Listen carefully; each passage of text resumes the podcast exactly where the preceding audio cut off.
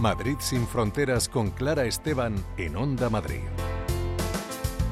Hola, ¿qué tal? Te damos la bienvenida a este espacio de Onda Madrid reservado al presente y al futuro de nuestro planeta y de quienes lo habitamos. Comenzamos.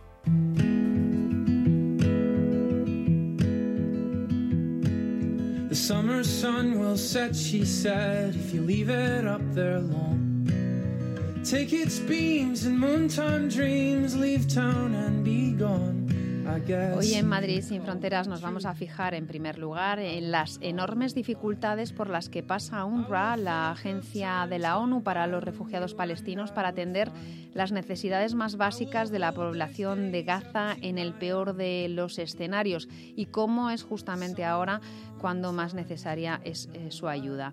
Y algo de, lo que no vamos a dejar de hablar en nuestro programa hasta que cese por completo, ni hoy, Día contra la Violencia de Género, ni ningún otro día, es precisamente esto, la violencia machista, la violencia hacia las mujeres, y hoy lo haremos fijándonos en un colectivo sobre el que impacta especialmente y que son las mujeres con discapacidad. Analizaremos con la Fundación 11 el estudio Ojo al Dato, visibilidad de una realidad oculta a través del dato. Hablaremos también con Quan Zhou, conocida también como Gazpacho Agridulce, de su última novela gráfica, La Agridolce Vita, en la que relata el año que viajó por una decena de países, viendo mundo y comprobando también cómo el mundo la ve a ella como mujer racializada.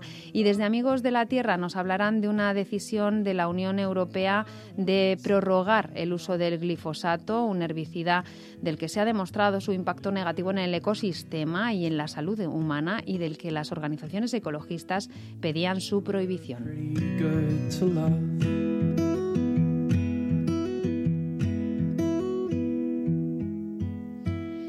Estamos muy pendientes de la actualidad en Gaza y en este día a día que no deja de traernos noticias e imágenes durísimas en ese día a día está UNRWA, la agencia de la ONU para los refugiados palestinos que lleva desde el año 1950 sosteniendo la salud, la educación, los recursos de la población refugiada. Ya son más de un centenar los trabajadores de UNRWA que han muerto en los ataques israelíes, miles de ellos han tenido que desplazarse, los suministros llegan con muchísimas dificultades.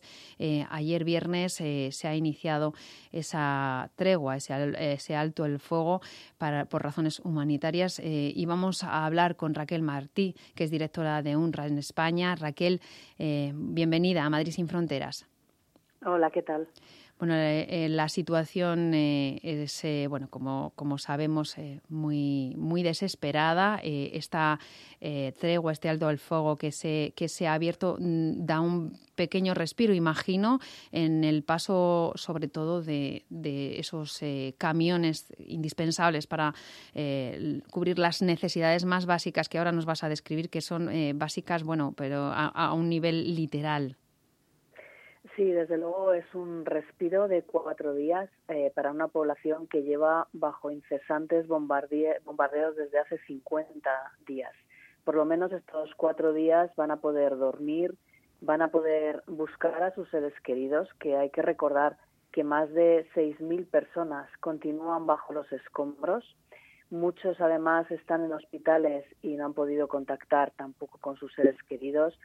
Eh, están eh, yendo hacia sus casas para constatar eh, si siguen en pie o han sido destruidas, porque el 60% de las viviendas en Gaza o han sido parcialmente dañadas o han sido totalmente destruidas. Estamos hablando de casi 300.000 viviendas.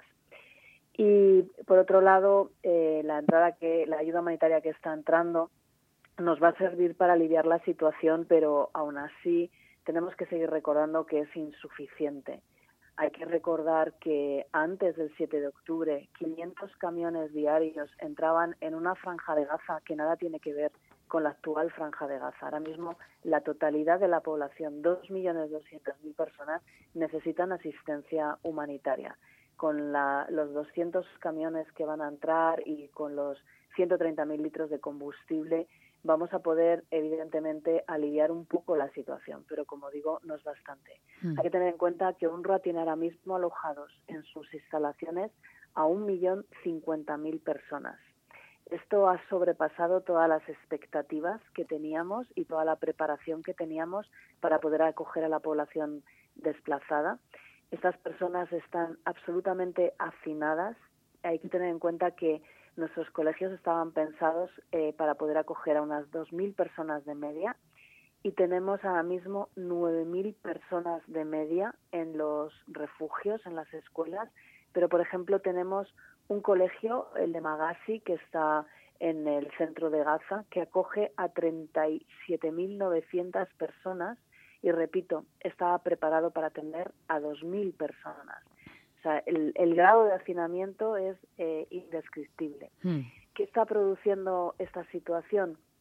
Pues está produciendo que las condiciones higiénico-sanitarias en las que se encuentran, eh, por ejemplo, más de 700 personas tienen que compartir una única ducha o más de 200 personas tienen que compartir un único retrete, está haciendo que se propaguen rapidísimamente las enfermedades, tanto gastrointestinales como infecciones eh, respiratorias, infecciones en la piel. Estamos muy preocupados porque últimos, en los últimos días han aumentado muchísimo las diarreas. Eh, eh, con sangre, eh, con hemorragias y eh, hasta estos días que no entraba prácticamente ayuda estábamos teniendo muchos casos de deshidratación y ya empezaba empezamos a tener que hablar de hambruna dentro mm. de la franja de Gaza. Sí, estabais repartiendo alimentos eh, lo justo para la supervivencia, ¿verdad, Raquel? Eh, contando calorías. Es, es, eh, la verdad que es increíble y desgarrador esto. contando las calorías para que únicamente, bueno, pues puedan las personas Hablamos de eh, la mitad de, la población de la franja de Gaza, casi eh, la que acogéis en vuestros hospitales, escuelas, eh, centros sociales, bueno, pues todas las infraestructuras que tiene UNRWA que, son muchísimas, de las que depende la población eh, de, refugiada eh, de Gaza eh, en, circunstancias normales y que ahora es la totalidad, ¿no? De, la totalidad de la población gazatí, pues depende de, vuestra de vuestra ayuda y de refugiarse en estas instalaciones que nos estás describiendo. Sí. Así es. Ahora, como estos días de tregua que eh, van a entrar más camiones, podremos evidentemente aumentar las dosis. Pero sí, hasta ahora estaba entrando una media de 50 camiones, eh, incluso había días que entraban 20, 30, y esto no se hizo en las últimas semanas tener que calcular las calorías necesarias para que una persona pueda sobrevivir y también, por otro lado, eh, repartir un, litro y medio de agua diario mm. por persona eh, porque teníamos también restricciones de, agua y es lo que digo que ha hecho que la población de Gaza esté realmente pasando hambre y sed, eh, porque además del millón de personas refugiadas en esas instalaciones, hay un millón doscientas mil personas también que están permanecen en sus casas o están desplazados en casas de familiares, amigos, en mezquitas, en iglesias y estas personas tampoco tienen nada para comer. Son 2.200.000 personas ahora mismo las que no tienen absolutamente nada para comer. Hmm. Eh, bueno, si ya la franja de Gaza es, eh, un lugar que, que, que, hemos descrito muchas veces, Raquel, con tu, con tu ayuda aquí en este programa, eh, uno de los lugares más densamente poblados de, del mundo, un lugar pues que depende pues enteramente de, de, las, de, la, de la Agencia de Naciones Unidas, de UNRWA, para, para su abastecimiento con esos camiones, que está siempre, no ahora, sino de siempre bajo el asedio desde 2007 desde 2007 eh, de, Israel, que es quien decide eh, qué es lo que entra, cuáles son los, suministros que entran. Sí, sí, así es. Desde 2007 que eh, Hamas toma el poder en la franja de Gaza, Israel decide cerrar todos los pasos fronterizos y a partir de ese momento Israel decide qué es lo que entra y qué es lo que sale de la franja de Gaza y en qué cantidades y eh, principalmente lo que ha estado entrando en los últimos años en Gaza era ayuda humanitaria y algunos bienes eh, básicos y hmm. esto junto ese bloqueo eh, que ha asfixiado la economía de Gaza y por tanto ha hecho que colapsara la economía es uno de los lugares Gaza era uno de los lugares con el mayor porcentaje de paro del mundo y con una dependencia de más del 85% de la población dependía de la ayuda humanitaria de Naciones Unidas. En esta situación, además, en los últimos años hemos visto eh, ofensivas militares israelíes sobre la franja de Gaza. De hecho, este año hay que recordar que esta es la segunda ofensiva. En mayo hubo otra, pero mm. el año pasado hubo también otra. Y todas estas ofensivas lo que han hecho es destruir una y otra vez la franja de Gaza y matar a miles de personas. Y en esta situación, eh, Israel lo que permitía es la entrada de 500 camiones diarios para mantener a una población de 2.200.000 personas. En ese momento ya nos quejábamos de la falta eh, de, bienes dentro de la franja de Gaza por este, por este bloqueo israelí, por este asedio a la población. De hecho, por ejemplo, eh, no se les permitía pescar a la población más allá de seis millas náuticas, sino los pescadores se encontraban con los barcos militares israelíes. O, por ejemplo, los agricultores no podían cultivar las zonas más fértiles de Gaza, que están pegadas a la, a la valla periférica de, de Gaza eh, con Israel. Eh, tenían prohibido acercarse a menos de a, más de 500 metros y esas son las zonas más fértiles, por tanto, donde están las, las tierras agrícolas y también lo tenían vetado. Pues Gaza ya estaba en una situación muy crítica eh, nosotros ya habíamos dicho hace años que Gaza era un lugar inhabitable, no, no tiene agua potable, el acuífero de Gaza está contaminado. Y en esta situación está ya el 7 de octubre eh, esta escalada militar entre Hamas e Israel y nos lleva a una situación que ha derivado en la peor crisis humanitaria de la historia de Naciones Unidas, no porque no haya habido o no haya otras guerras cruentas en el mundo, sino porque nunca habíamos visto el grado de matanza de población eh, en un corto espacio de tiempo y el grado de destrucción masiva en un espacio tan corto de tiempo, ¿no? Esta es la diferencia. Y, esto unido a un asedio brutal y además a que la población no pueda estar atrapada y no pueda escapar de estas de estos bombardeos incesantes. En otras guerras, todos sabemos que hay refugiados que logran salir y salvar sus vidas. Sin embargo, la diferencia de Gaza es que la población está atrapada, no hay refugios antiaéreos, no hay ningún lugar seguro dentro de la franja de Gaza porque eh, hasta este momento se nos han atacado las instalaciones en más eh, de 89 ocasiones, tanto de ataques directos con proyectiles como daños colaterales por bombardeos a edificios colindantes y lamentablemente 191 personas alojadas en nuestros refugios, principalmente mujeres y niños, han perdido la vida y más de 800 han sido heridas. Es decir, que ni siquiera bajo la bandera de Naciones Unidas la población de Gaza está segura.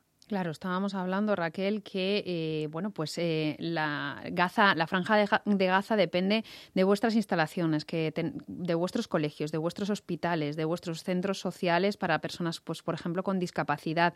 Eh, todas esas infraestructuras que son las que ahora se llenan de personas que van a, refugiarse, las que nos comentabas que mm, comparten una ducha para 700 personas, ese nivel de hacinamiento en esos edificios bajo bandera de Naciones Unidas, claro, es muy difícil que un proyectil no alcance eh, con, esa, eh, eh, con ese hacinamiento, ese nivel de hacinamiento, que no provoque muchísimas víctimas. Es, es, imposible, ¿no? Escapar.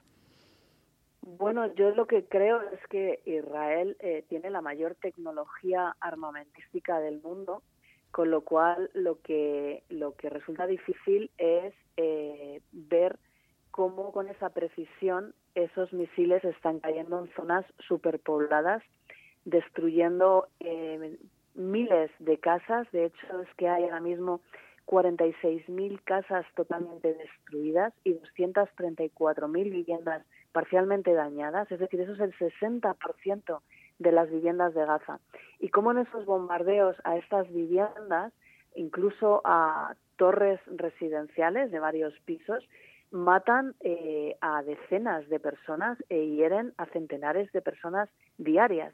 Con lo cual, eh, lo que estamos viendo es que realmente se está eh, disparando, se están teniendo como objetivos infraestructuras civiles y se está masacrando a una población. Hay más de 14.000 muertos y de ellos 6.000 son niños y 4.000 son mujeres.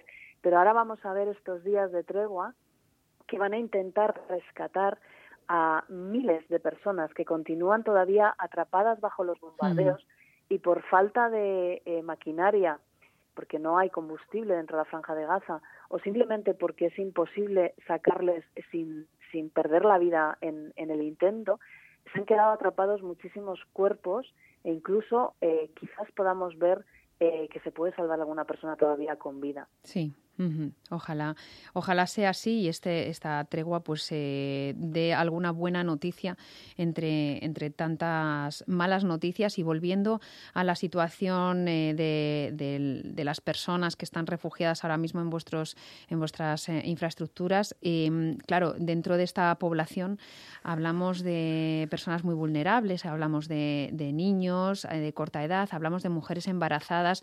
Estamos viendo bueno pues el problema que hay también con los eh, neonatos y con los niños prematuros, que por cierto parece que están eh, incrementándose muchísimo los, eh, partos prematuros, claro, por las circunstancias en las que están viviendo esas, esas madres. ¿Qué hay de esta población vulnerable? Pues, como dice, el, grado de estrés que están sufriendo ahora mismo tanto las madres embarazadas como las madres lactantes está llevando a que haya muchísimos partos prematuros, pero además en unas condiciones eh, nada recomendables, puesto que están dando a luz en nuestros propios refugios. Hemos atendido ya a unos 280 nacimientos dentro de los, de los refugios. Tenemos muchísimas mujeres embarazadas refugiadas en nuestras instalaciones. Eh, en Gaza se estima que hay en total 50.000 mujeres embarazadas y que cada día nacen 180 nuevos niños. De ellos, como digo, muchos están produciéndose en nuestras instalaciones.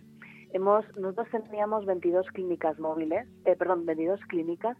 Eh, nos quedan nada más que nueve operativas y lo que hemos hecho es, eh, con todos estos médicos y, y, personal sanitario, hemos creado unidades móviles que están formadas por 350 médicos y están eh, recorriendo todas nuestras instalaciones porque tenemos que seguir en primer lugar vacunando a los niños para evitar que se produzcan epidemias.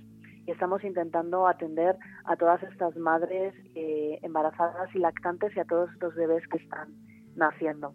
Estamos además eh, intentando ahora que llega el frío y las lluvias, estamos repartiendo mantas, hemos repartido estos días medio millón de mantas, más de 60.000 colchones y estamos distribuyendo eh, lo que nosotros llamamos baby kits y kits de dignidad para las mujeres. Hemos repartido ya 20.000 y bueno, eh, cientos de, pañales eh, para adultos y para bebés. Las necesidades, como digo, son ingentes. Llegan a nuestros refugios sin absolutamente nada, con las manos vacías, sin ropa, sin nada para los bebés y estamos intentando hacer todo lo posible para atender a estas personas que, como dices, son los más vulnerables. Pues eh, Raquel Martí, directora de UNRWA, de la Agencia de la ONU para Refugiados Palestinos, sobre la que pesa bueno, pues una enorme responsabilidad en estos días siempre, pero en, estos días eh, aciagos para, la franja de Gaza. Eh, ojalá estos días de tregua den un pequeño respiro, ojalá este alto el fuego eh, bueno, pues se, perpetúe, veamos que, hay un horizonte esperanzador y, y cesen los bombardeos. Muchísimas gracias por estar en Madrid sin fronteras. Gracias a ustedes. Hasta luego.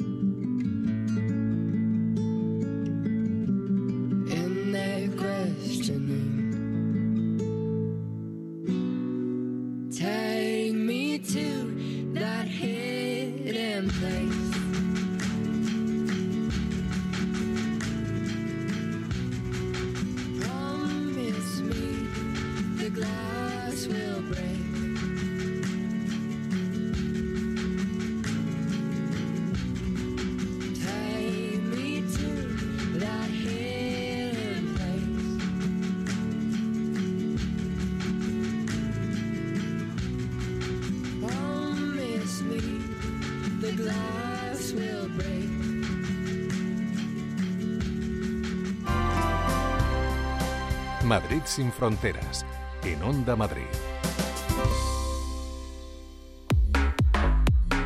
Ahora es más fácil escuchar, es más fácil escuchar. Descarga en tu móvil la aplicación Radio Player y elige Onda Madrid como tu emisora favorita. Desde cualquier lugar y con el mejor sonido. Únete a Radio Player. La aplicación es gratuita y solo tienes que descargarla en tu móvil. Escucha Onda Madrid de otra manera, de otra manera. Hazlo a través de Radio Player.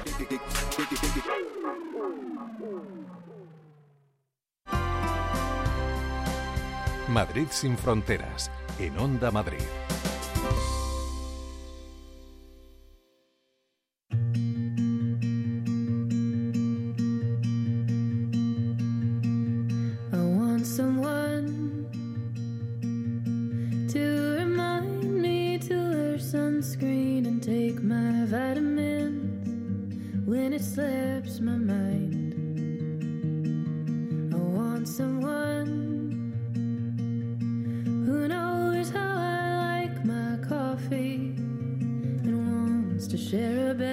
Más del 40% de las mujeres con discapacidad sufre violencia de género en España. Es una cifra brutal que objetiva una realidad en la que no solemos fijarnos cuando hablamos de violencia machista. El estudio Ojo al Dato de Madrid Inserta Empleo de la entidad de Fundación 11 para la Formación y el Empleo revela además que el 10% de las mujeres asesinadas por sus parejas o exparejas desde 2012, desde cuando se tienen datos, tenía algún tipo de discapacidad. Cristina Silván es coordinadora y desarrolladora de este estudio Ojo al Dato, visibilidad de una realidad oculta a través del dato, mujer, violencia y discapacidad.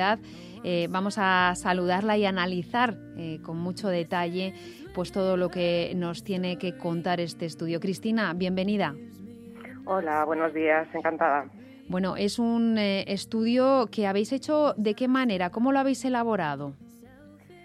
Pues bueno, eh, tenemos que irnos al origen, digamos. Eh, Inserta Empleo es una entidad que se dedica a la integración laboral de personas con discapacidad.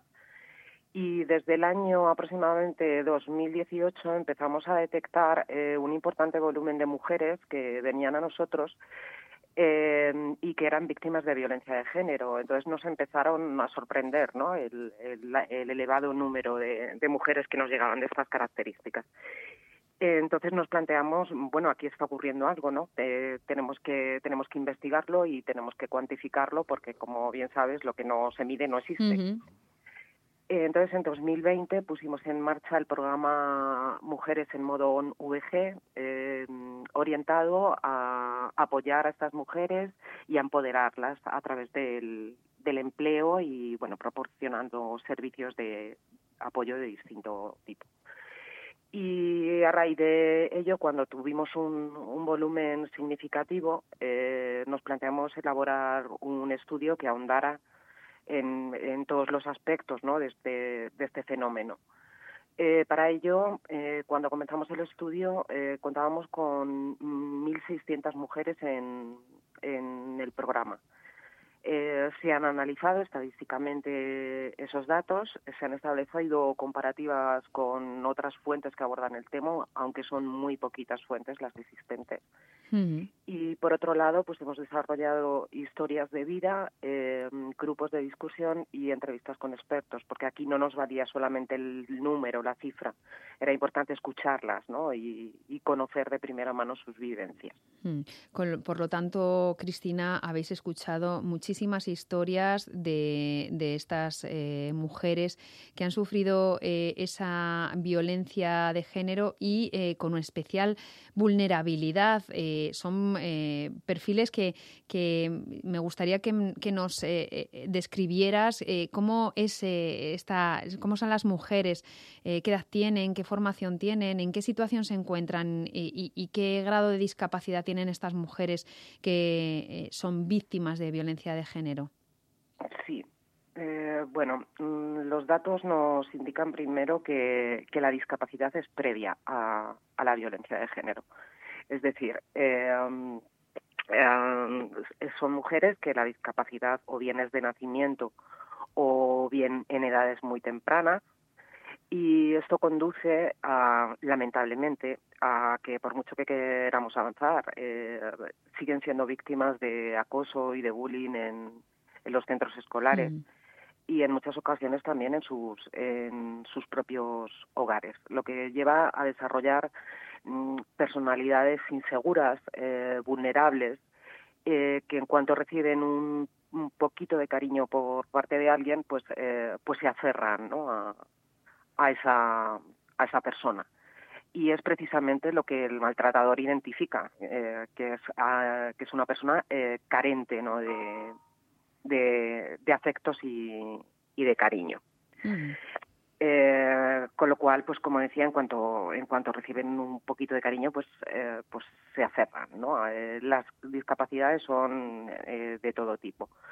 Eh, pero fundamentalmente cuando es de, cuando la discapacidad es previa suelen ser discapacidades de tipo físicas, visuales y auditivas. Hmm. Eh, si es al revés, Perdona, sí. Y, sí, no, y en este caso, claro, eh, nos imaginamos, bueno, pues eh, cuando, cuando tienes una pareja eh, y tienes una discapacidad, pues te apoyas mucho en ella, ¿no? de, de, alguna manera, pues eres dependiente para determinadas cosas de, de esa persona que, que, que, es, la, que, es, que es tu, tu aliada, ¿no?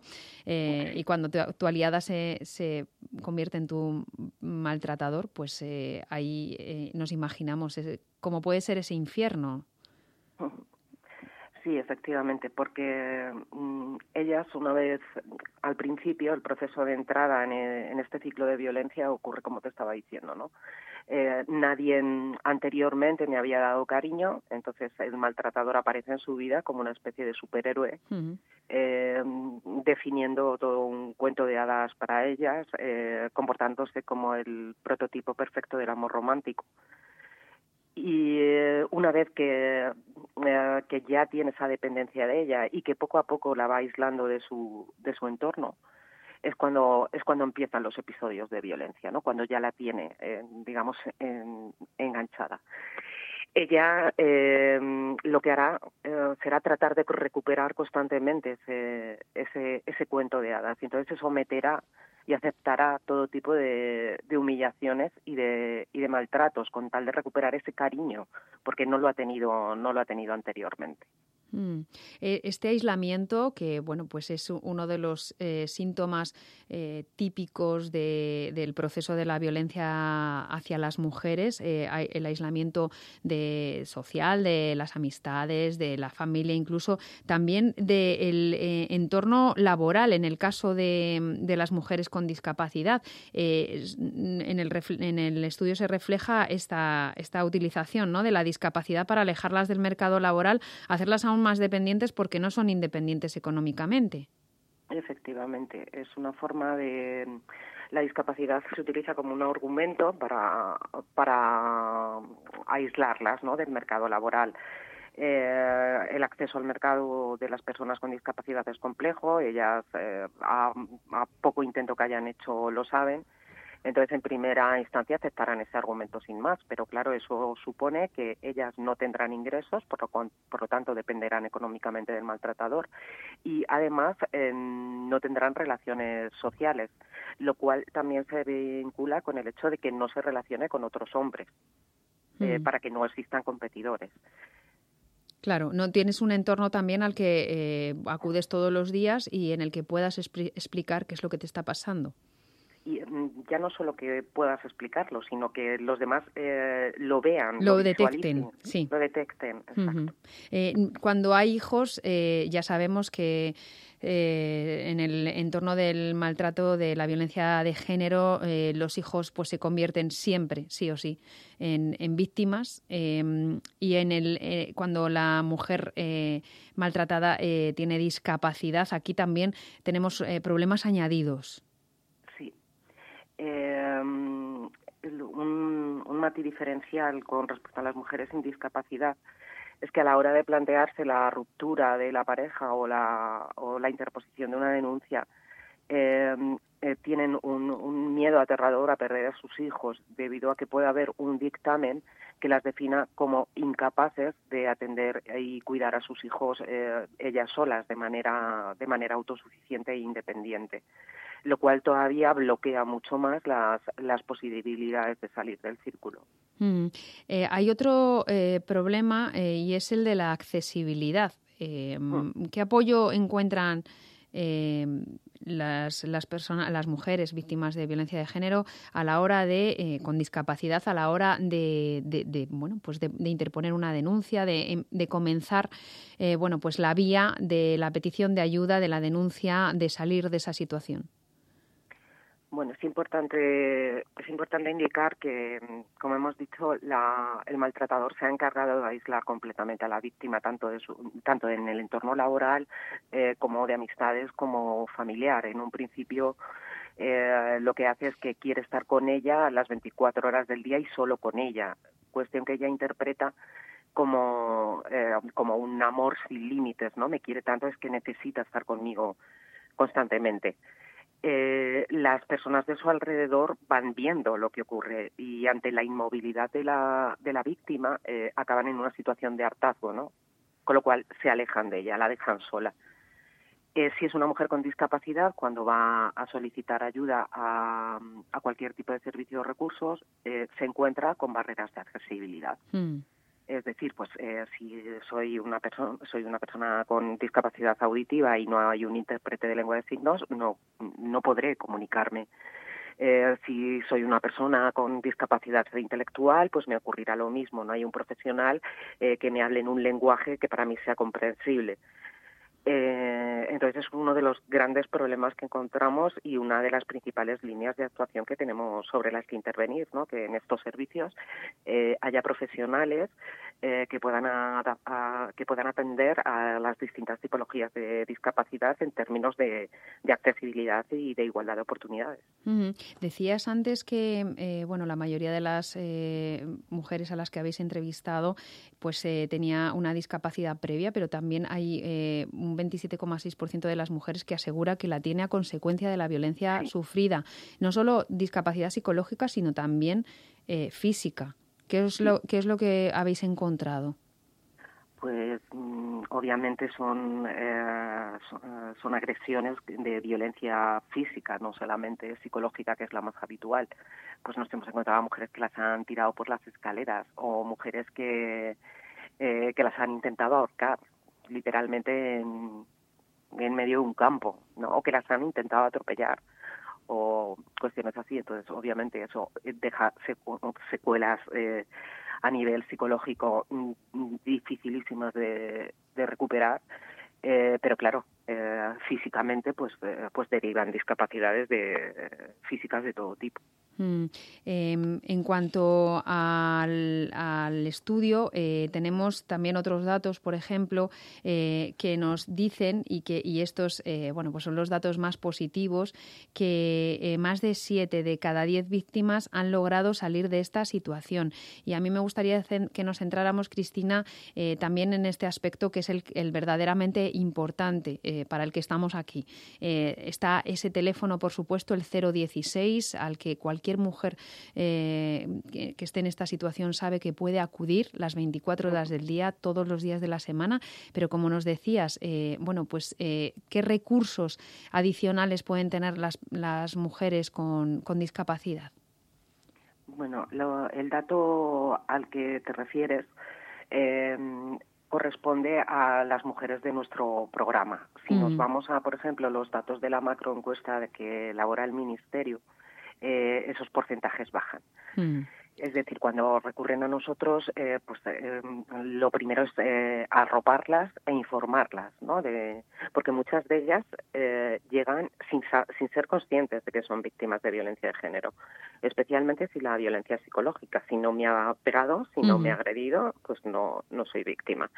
Entonces, el hecho de informarlas de, de, su, de su situación, de las ayudas legales, de las ayudas psicológicas, de desarrollar grupos eh, de, de, apoyo mutuo con otras con otras mujeres.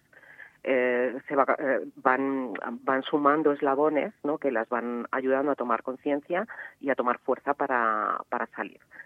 Pero además del programa, lo, lo que hemos descubierto es que existen palancas de por sí que las empujan pues claro, son, son situaciones extremas, ¿no? Como pues em, estar al borde de llegar al borde de la muerte tras una paliza o que la violencia eh, también se ejerza a sus propios hijos. Mm.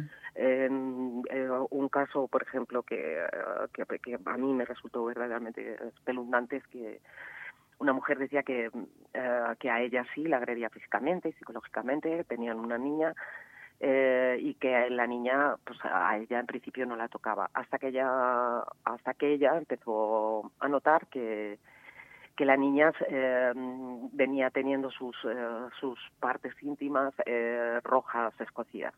Mm. hasta que un día la niña confiesa que, que el padre la, la, hace tocamientos.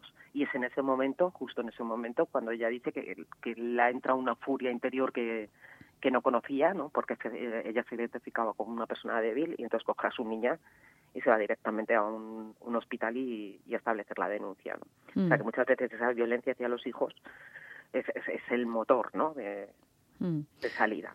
El motor de, de salida. Eh, ¿Cómo eh, hacemos qué mensaje les damos a las, a las mujeres que, que, están sufriendo esta violencia y que además tienen una discapacidad, Cristina? ¿Qué, qué, se les puede decir? Bueno, es algo que en el propio estudio les pedimos a las mujeres que han participado, ¿no? ¿Qué les, qué les aconsejarían a, a otras mujeres, ¿no? Eh, y entre esas sugerencias que ellas hacen, eh, pues por ejemplo hablan de que no sientan culpa, porque el, el, maltratador se ha encargado de convencerlas de que lo hacen por su bien, de que es que en, ella les ha obligado a, a comportarse así y agredirlas, ¿no? Y, y, entonces lo acaban sintiendo así, ¿no? Eh, ellas muchas veces eh, dicen, es que después de una paliza te acabas preguntando qué he hecho mal para que me, que me agreda. Entonces ellas dicen, primero, fuera esa culpa, sácala de ti porque la, la víctima eres tú. Eh, busca ayuda porque tú sola no vas a no vas a poder. Los recursos estarán mejor o peor serán más o menos útiles pero busca ayuda. Eh, busca empleo porque no solamente te va a reportar esa independencia económica eh, sino que además va a ayudar a, a levantar tu autoestima al sentirte útil y, y capaz no en un cuando eres una persona discapacitada y valorada por, eh, por tu pareja.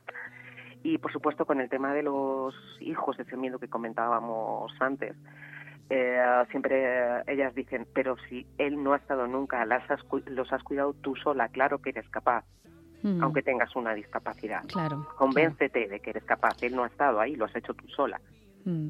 Pues eh, estos eh, son los mensajes que, hoy queremos poner eh, en relieve y también que pues transmitir que no están solas, que hay muchas entidades trabajando, como por ejemplo Fundación 11 y Madrid Inserta Empleo, pues procurando todas las ayudas necesarias para que puedan salir de esta situación tan terrible. No van a estar solas.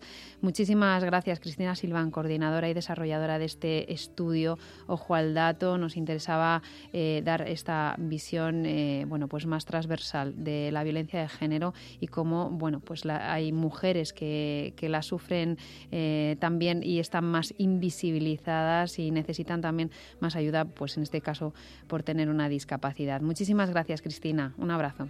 Muchas gracias a vosotros por ayudarnos a, a darles voz y visibilidad a estas mujeres. Un abrazo, hasta luego. Hasta luego. Someone you can hold on to, they will be a better one.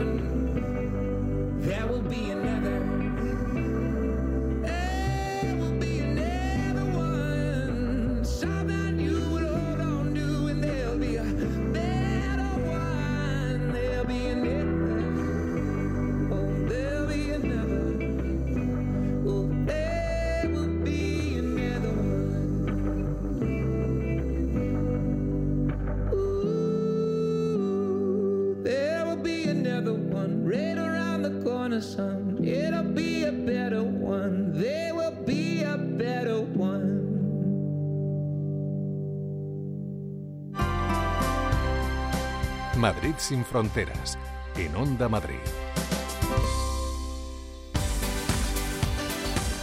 Todos los sábados y domingos, de 9 a 10 de la mañana, Fórmula Salud. El programa que mejor te cuida. Fórmula Salud, con Alipio Gutiérrez y Luis Sinde, en Onda Madrid.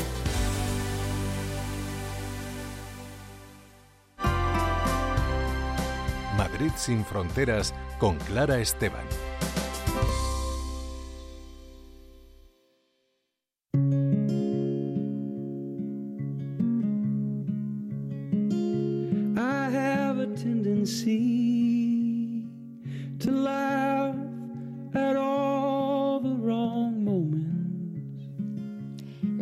Agridolce Vita es la última novela gráfica de Zu, o lo que es lo mismo, Gazpacho Agridulce, seudónimo y nombre en redes de esta autora, dibujante, escritora, diseñadora, divulgadora, que habla en primera persona de cómo es eh, ser una española racializada, asiático descendiente. Lo hace en sus anteriores trabajos, también en este último y en las ponencias y talleres que imparte habitualmente. La Agridolce Vita es el relato del, que, del año que pasó viajando por el mundo y siguiendo el rastro de la diáspora china en los diferentes lugares que visitó. Vamos a viajar con ella en estos próximos minutos. Zu, bienvenida a Madrid sin Fronteras. Hola, ¿qué tal? Buenos días. Buenos días. Encantada de hablar contigo después de haber leído esta novela gráfica que, que nos ha encantado, que publicaste, Iberri, igual que tus eh, tres eh, trabajos anteriores. Y, y además, eh, bueno, pues te agradecemos mucho que nos hayas invitado a visitar tantísimos países. tú naciste en Algeciras, eres andaluza, de padres chinos, has estudiado en Madrid, en Inglaterra. ¿Y de dónde dirías que, dónde dirías que está ahora mismo tu, tu casa, tu hogar? Bueno, qué pregunta, qué gran pregunta es esa, ¿no? eh, mi hogar está donde está mi corazón y suele ser uh, con las personas a las que quiero y que me han acompañado pues eh, durante mi vida o, o, tramos de ella, ¿no?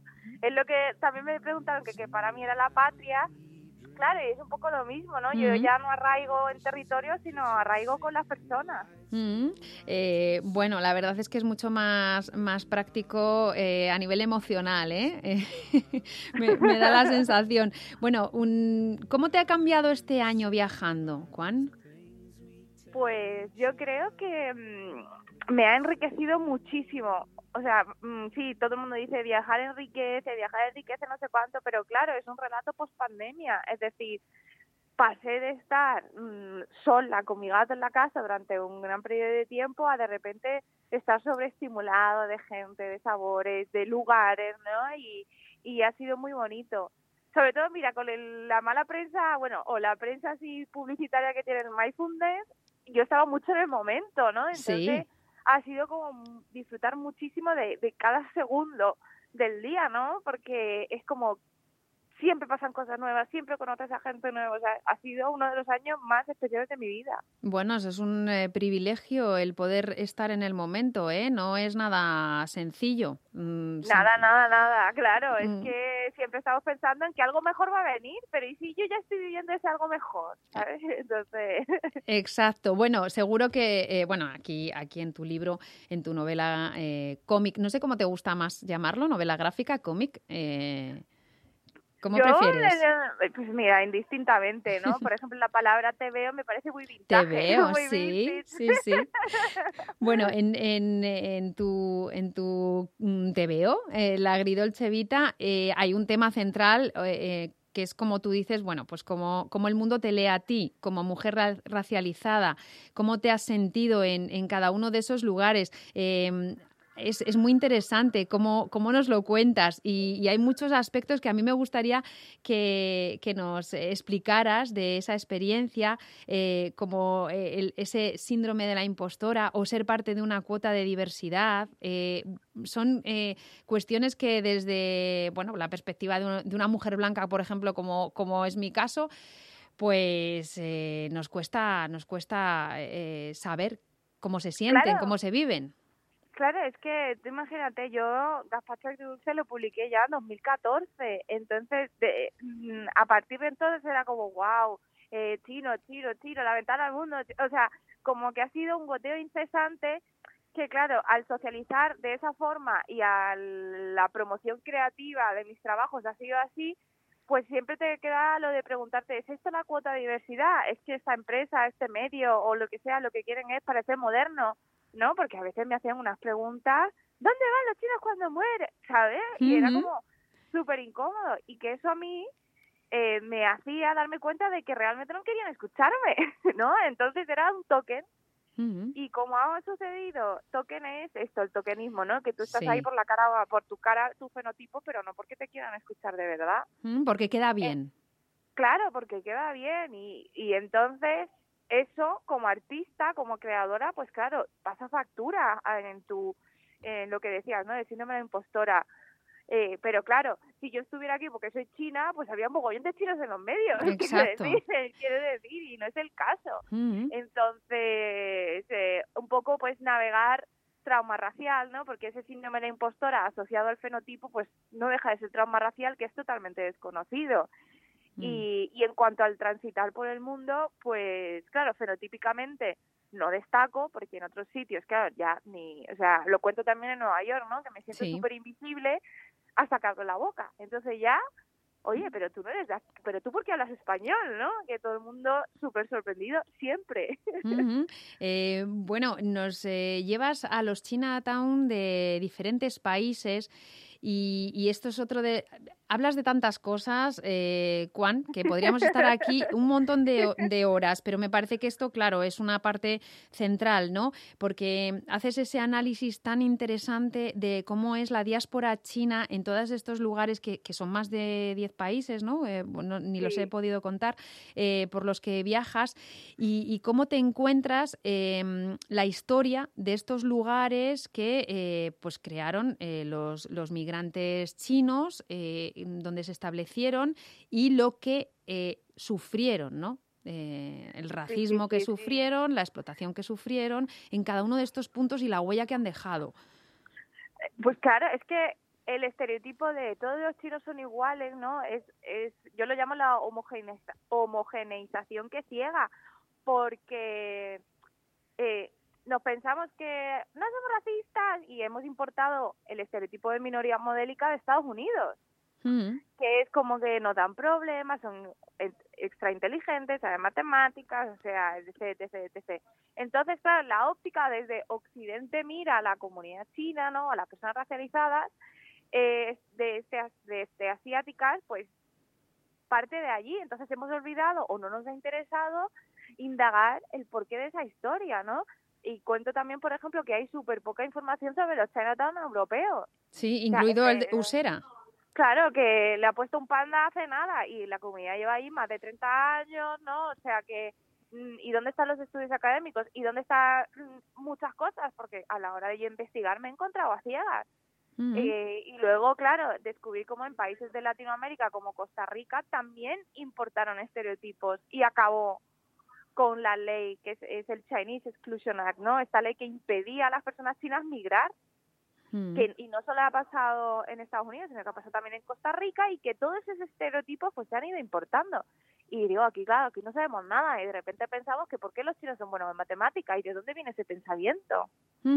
Claro, eh, faltan eh, estudios y además tú vas rascando un poquito en cada uno de esos eh, países cuando te encuentras con el lugar geográfico, esos Chinatown, donde se establecieron las comunidades, las diferentes comunidades chinas, vas rascando un poquito y siempre, y no solo con la comunidad china, sino con muchos otros,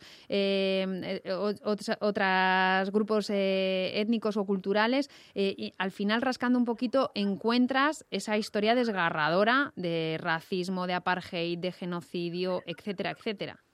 Claro, y es que no está tan lejos, ¿no? Eh, el, el, ejemplo que pongo allí, que es muy heavy, es de Montreal, ¿no? Es de hmm. Quebec y de First Nation, que son allí pues las comunidades de, de indios nativos. Y yo decía, no puede ser, no puede ser para las y los oyentes, pues hasta 1996 era legal eh, quitarle los hijos a las familias de la First Nation para pues educarles, entre comillas, o sea, lo metían en sitios católicos, en escuelas, les trataban fatal y se han descubierto fosas Mm. con cuerpos. Liberarles, le- liberarles de su indigenismo, ¿no? Y eh, Claro. civilizarlos y, y muchos de ellos, bueno, hay- es una gran vergüenza, ¿no? Para los eh, Claro, canadienses es que te- hablar de esto. Mm. Claro, es el epítome del white savior, ¿no? Lo del salvador blanco, que no te van a salvar de nada y encima te matan. Y, y en nombre de la civilización, bueno, eso fue, madre mía, impactantísimo, ¿no? Y, y claro, qué historia, ¿no? Porque tú transitas en, en una calle, en una plaza, ¿no? Ve- y, y no ves todo esto, ¿no? Y, y Ujú. dónde queda recogido, ¿no? Que yo también dije, si lo hubiera sabido, ¿cómo hubiera vivido esto? Claro, claro. Bueno, es eh, una de las grandes virtudes que tiene tu, tu libro es que nos vas contando estos temas tan, tan duros, pero lo haces eh, pues de una forma tan fluida, eh, con sus momentos de sentido, mucho sentido del humor, eh, pero ahí lo vas dejando poquito a poco y al final cuando terminas el libro di- dices, bueno, ¿qué es lo que he leído? Eh, he leído sobre, sobre el racismo, sobre, sobre la gentrificación, sobre el cambio climático, sobre lo importante que es hacer terapia. Cuéntame esto de la salud mental, Juan, que también, bueno, pues es un leitmotiv. Oye, pues eh, me encanta escuchar que tú has leído todo eso, sobre todo porque, claro, yo hablo mucho de mi obra, pero yo ya sé cómo pienso. Oye, bueno, está ahí, ¿no? ¿O no está? ¿O me lo- eh, está ahí todo, ¿no? Todo claro, esto. claro, que, eh, claro que está ahí. Entonces, me refiero a que para mí es muy edificante, ¿no? Y decir, ay, qué bien que la gente ha leído esto, ¿no? Una persona me dijo, has escrito sobre el sentido de la vida sin caer en la autocompasión ni en la autoayuda. Y yo, ¡ay, qué maravilla! Entonces, el tema de la terapia, el de salud mental, pues dejo ahí una pincelada, ¿no? Porque es importante, como decía antes, ¿no? El tema del trauma racial, primero ser conscientes de la importancia que tiene y después el tema de psicoeducación, ¿no? Entonces, yo no te doy aquí una masterclass de lo que es, pero sí te dejo, al igual que el tema de los viajes, te dejo suficientes pistas para que puedas ir tirando del hilo, ¿no? Porque para nada es una tesis doctoral ni nada, aunque haya citas de cosas de historia, ¿no? Es, es como aperitivillos a temáticas que te puedan interesar y, y experiencias vividas. Eh, bueno, pues eh, la salud mental es otro de los temas, como decíamos, bueno, pues eh, la- el tema de la gentrificación, que lógicamente viajando por el mundo te das cuenta de que todo se, se va apareciendo, ¿verdad? Pero Sí, hay que buscar sí. la esencia también de, de cada lugar, que, que es lo que tú también haces, haces muy bien en la novela gráfica. ¿por qué mm, todavía hay pocas, pocos asiático-descendientes? Bueno, pues como tú, que sean personaje público, que, que alcen la voz. eh, hay una generación que ya va saliendo y, y lo, y lo vamos viendo, ¿no? Contigo. Pero, pero cuesta, ¿no? Hombre, claro, eh, yo pienso que sí, pero es que hay. O sea, porque, claro, eh, no es fácil encontrarle. Mm, Y encima, cuando llegan al mundo mainstream, ¿no? Pues también se te encasilla en papeles un poco, mm, pues, rancios, ¿no? Mm. Eh, entonces, claro, eh, no interesa, no hay espacio o... Porque, claro, yo tengo sentimientos bastante encontrados sobre, eh, no es que no existan, sino que qué papeles te da. Porque yo conozco a bastante gente, solo el papel de chino mafioso o el del bazar de no sé cuánto, o quieren que haga esto. Los estereotipados. Mm, Sí, o sea, entonces, claro, si tú tienes más inquietudes, ¿cómo, ¿cómo te vas a meter allí? O sea, yo he rechazado también cosas. mm. Y creo que no es tanto que no haya, sino que no hay espacios que sean intelectualmente interesantes para el desarrollo cultural, artístico de, de personas este, asiáticas. O sea, ya me imaginarás tú el programa este que acaban de cancelar, en lo de cuentos chinos. Nadie Bueno. se ha- claro, nadie se disculpa por el racismo. Mm, Bueno, es que eh, eh, queda todavía un larguísimo recor- eh, recorrido para la educación antirracista en España. El no soy racista, todos somos racistas. Los- los- desde, el, desde el privilegio blanco mm, hay que partir de, de esa base. Todos tenemos cosas que mirarnos, eh, pero queda, queda mucho, ¿eh? Es que, claro, yo lo, yo lo reivindico también desde no solo el por qué no están, sino hay espacio, ¿sabes? Porque yo, ya- yo he publicado hace 10 años y me ha costado mucho encontrar espacios interesantes. O sea, eh, y se me ha hecho, se me ha maltratado mucho también en medios, en tal, en el cual se me ha hecho un chiste, ¿no? El tema de la racialitud máxima de, bueno, haz chiste de chino, joder, podía contar mil y una anécdotas. Entonces, el poner el foco solo en la otra persona y no hacer autocrítica de, oye, eh, pues quizás no, no le estamos allanando el camino o no estamos siendo tan welcoming como nos creemos, porque eso también puede pasar. Mm. Bueno, me parece muy inteligente además por tu parte que tengas una conversación con tu privilegio, porque es que eso, eh, eso es lo que deberíamos hacer todas. Eh, tener una conversación con nuestro privilegio y que nos dijera, bueno, eh, tú quizás en mi caso eres mujer y por eso eh, pues eh, tienes obviamente un eres objeto de unas de, unas discriminaciones pero oye ojo que, que también tienes tu privilegio no claro porque al final no eres la misma persona que en país de origen es decir yo aquí soy pues minoría, ¿no? Eh, pero claro, luego voy a otro país con menos poder económico como es el de Colombia y, y digo, wow, de repente estoy en unos círculos que en España, por ejemplo, no estoy, ¿no? Con los círculos de privilegio, círculos con más poder económico. Y yo estaba en una residencia de arte que el colombiano local no, la colombiana local no podía acceder. Mm. Y eso que para precios de España es barata. Mm. Entonces, claro, es, es algo que al no vivir en un sitio en que soy considerada privilegiada, digo, no me he encontrado frente a esto, ¿no? Mm.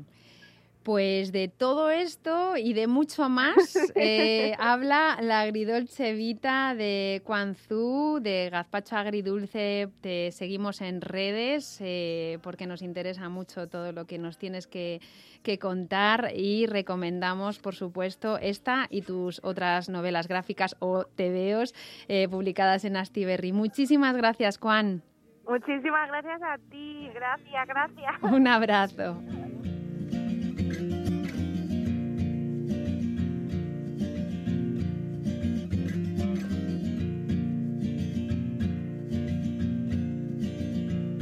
There's a fight to be won for the love you find at home. Work to be done before you rest your weary bones. I'm finding peace don't come to everyone I know. So I will love in this life till I finally have to go. Said I will love in this life till I finally have to go.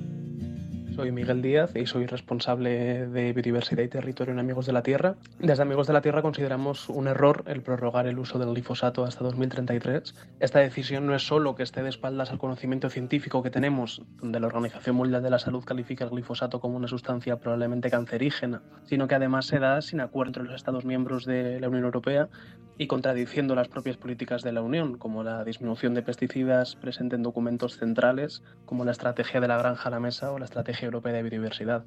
Consideramos que Europa tiene la responsabilidad histórica de jugar un papel clave en la transición ecológica y, sin embargo, vemos como no solo no avanzamos con la ambición suficiente, sino que damos pasos hacia atrás, poniendo en peligro la salud humana, pero también la de los ecosistemas. De la misma forma, vemos con preocupación que España, que como Estado miembro tiene la posibilidad de no autorizar a nivel nacional el glifosato, se alinea nuevamente con la industria de los pesticidas, teniendo pocas esperanzas en una posible prohibición a nivel estatal cuando en Europa no se ha opuesto la prórroga. Y por ello necesitamos promover como soluciones reales la agroecología y la producción a pequeña escala y familiar que garantizan alimentar a la población al mismo tiempo que nos permite proteger la biodiversidad.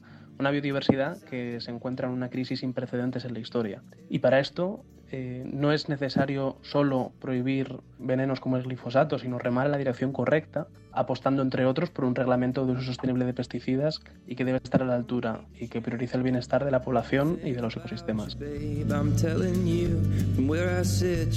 Pues así termina nuestro programa de hoy. En la realización ha estado Javier López. Gracias por acompañarnos. Que tengas una feliz semana.